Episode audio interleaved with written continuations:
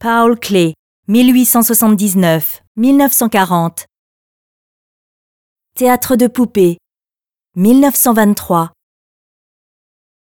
Comme Picasso, Klee était lui aussi en quête de moyens d'expression simples, modernes. Mais contrairement à Picasso, qui avait été impressionné et séduit par la magie de la sculpture primitive, Klee découvrit les origines de l'art dans ses propres dessins d'enfants. Il s'essaya d'abord prudemment à une réduction de la forme avant de faire évoluer plus tard sa maladresse intentionnelle pour l'élever et en faire sa forme spécifique.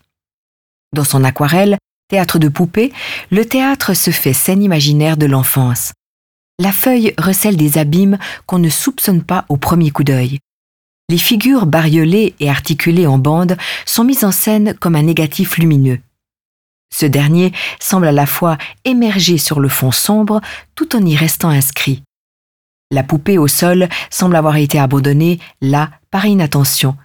La petite licorne à droite s'avance obstinément. L'ambivalence du tableau correspond au traitement technique de l'œuvre. Il est composé de deux parties dont Clé a retouché l'emplacement à l'aquarelle noire.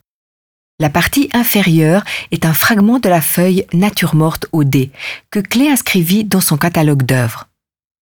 Vu sous cet angle, le théâtre de marionnettes se révèle comme une scène avec un double fond qui recèle une sorte d'enfer végétatif.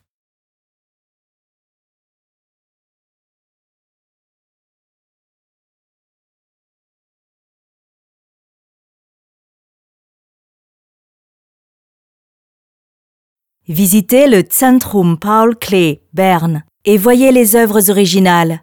Et téléchargez l'application gratuite Museum Berne dans le App Store.